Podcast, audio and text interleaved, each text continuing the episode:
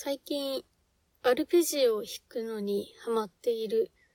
笛野実でございます。あの、アルペジオっていうのは、あれですよ。あのー、例えば、C コードとかの場合ってさ、だと思うんだけど、これを、みたいな感じで弾くと。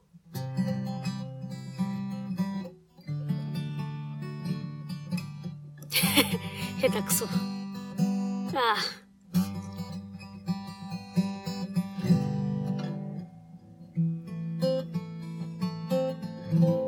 あ。悲しいですね。はい。まあ、こんな感じの、にハマっているんですけど、えー、何でしたっけ？あの、私の貧弱な音楽の知識の中だと、アルペジオを弾きながら歌を歌ってる人っって思い浮かぶのが村下幸三さんなんですよね。で、あの村下幸三さんが踊り子をアルペジオ弾きながら歌うっていう動画が YouTube に上がっては消え、上がっては消えを繰り返しているので、まあ今上がってるうちにぜひ見ていただきたいんですけれども、なんかね、すごいのよ。すごいしか言えないんだけど、あの、ベースみたいな部分と、アルペジオみたいな、今のトゥントゥントゥントゥントゥントゥントントンみたいなところを同時に弾いてるんですよ。恐ろしいですよね。あとなんかそのコード弾きみたいなのも同時に弾いてて、あの、すごい人だったんだなっていうことを再認識した次第でございます。あの、前回のウルトラボックスでお話しした、あの、私が引き取りを反対した保護猫の話、もしかしたら、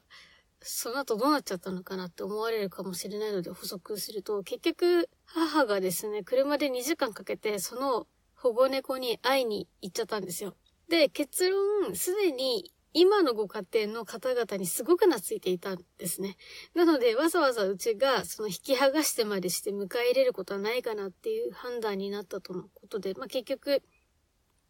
今のご家庭で引き続き暮らすということになったみたいでございます。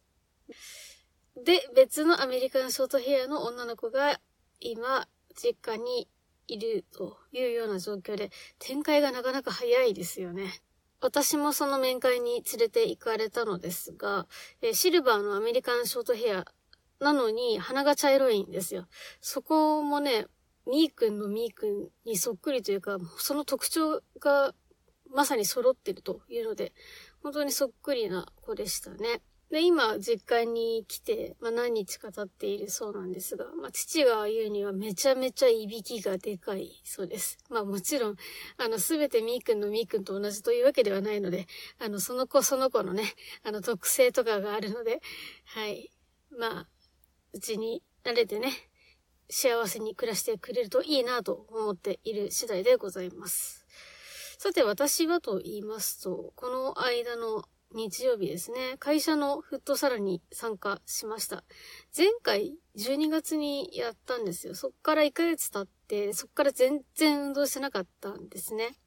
なので、また筋肉痛になるだろうなと身構えていたんですけど、不思議と筋肉痛があまりひどくなかったんですよ。なんか一回やると同じメンバーなんですよ。なので、誰かどういう風に動くっていうのがなんとなく分かってくるんですよね。ま、この人はめちゃめちゃ攻めてくるから、この人にボール取られたらすぐに阻止しようとか。で、自分自身はそのボールを取ったとして、対して、その、うまく動けないからドリブルができる人にすぐに回しちゃおうとか、まあそういう風に考えて動けるようになるんですね。前回1回目に関しては、ボールが取られたら全員でディフェンスをして、ボールを取ったら全員でオフェンスをするみたいなシャトルラン状態だったので、まあそりゃ息は上がるし、全身筋肉痛になるわけですね。で、前回と変わらなかったところというのが、えー、私自身がボコボコになった具合ですね。あの、思わずツイッターに投稿しちゃいましたけど、私すぐに朝ができてしまうんですね。あの、で、今回は さらにひどくって、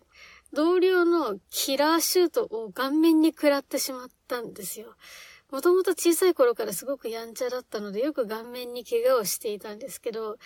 大人になってから顔面に怪我があると、治るのがめちゃめちゃ心配になりますね。お家に帰ってお風呂から出て、よく見たら顔面に朝ができてて、今ちょっと軽く絶望してるんですけど、早く治ればいいんですけどね。それで、キラーシュートを顔面に受けた時ですね、せめてもの思いで、顔を手でガードしたんですよ。でも結局手でも防ぎようのない威力がありまして、ガードをした手ごと持っていかれて顔にボールが直撃したっていう形だったんですね。そんな中、笛野からとっさに出た一言はこちら。これってハンドになりますか？笛野実がお送りするウルトラボックス。私、あの、ヨーグルトの蓋の裏についているヨーグルトは舐めずに容赦なく水に流す派なんですけど、そこまでしてヨーグルト食べなくていいかなって思っているだけなので、例えばね、例えば友達とかがそうやっていたとしても、まあ気にはしないんですね。なんですが、あの、どっかで見かけたんですけど、ヨーグルトを食べたいけど、スプーンがないとき、ヨーグルトの蓋を折ってスプーン代わりにしてヨーグルトを食べましょうみたいなライフハックの動画か、記事かなんかが紹介されていて、さすがにそこまでしてヨーグルト食べなくてよくないってちょっと思っちゃいましたよね。スプーンが手に入るまで待てばいいだけですよね。ところで先日めちゃくちゃな悪夢を見たんです。もう思い出すのすら恐怖なんですけど、トンボをさ、掴むときって、羽の部分をこうまとめてこうピッて掴むじゃないですか。で、あの要領でですね、生きたスズメバチを掴まされるという悪夢なんですけど、で、スズメバチが生きてるからさ、その逃げようと体をこうねじらせるんですよ。あ、これ刺されるやつじゃん。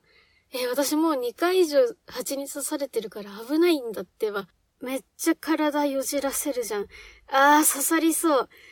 でも手放したらそれはそれで危ないし、どうしよう。あ、刺されそう。指先刺されるの一番痛いやつじゃん。マジで、ああ、もう刺される刺される刺されるっていうので叫び声を上げて起きました。私、朝起きたら歯を磨いてお水を飲んで30分は何も食べないようにしているんですけど、その時はですね、冷蔵庫にあった、なんかあった時に食べる用のプリンを食べちゃいましたよね。その時、蓋は舐めませんでした。それで先日の日曜日、会社のフットサルがありまして、すっかり寝坊してご飯を食べる時間がなかったので、冷蔵庫にあった、なんかあった時に食べる用のプリンを食べました。蓋は舐めませんでした。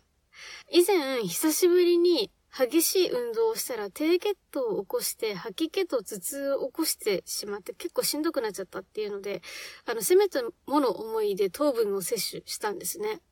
それでもやっぱりプリンだけでは全然足りなくって、帰りの電車に乗ったあたりから頭痛と吐き気が始まってしまいました。で、そんな時におすすめなのが、ファンタやコーラなどの清涼飲料水なんです。以前のルトラボックスでも紹介したんですが、炭酸の入った清涼飲料水ってブドウ糖が多く含まれるらしくって、ブドウ糖によって低血糖で発生する頭痛を抑えてくれるみたいなんです。そもそもなぜ私はこうも低血糖を起こすのかというと、まず一つ目に普段運動しないんですね。で、二つ目に運動しないなりに食事制限をしているんですよ。一日の活動量のこと TDEE って言って、あの、ネットで調べることができるんですけど、まあ私の年齢と身長と体重で計測すると、私の TDEE は1400キロカロリー。つまり運動をしてもしてなくても1400キロカロリーは消費してるよ、1日にっていう話なんですね。なので逆にこれを上回り続けると太ってしまうっていうところで気をつけないといけなくって。別にその太っても生活に支障がなければ全然太ったっていいんですよ。なんですけど、私の場合は体重が増えた時に腰を痛めてしまったっていうところがあったので、まあそれで減量して、で、その状態を維持するほかなかったんですね。全然食べても太らないみたいななんか痩せてる体質とかいうことでは全くなくって、単純に太る才能がなかったっていうだけなんですね。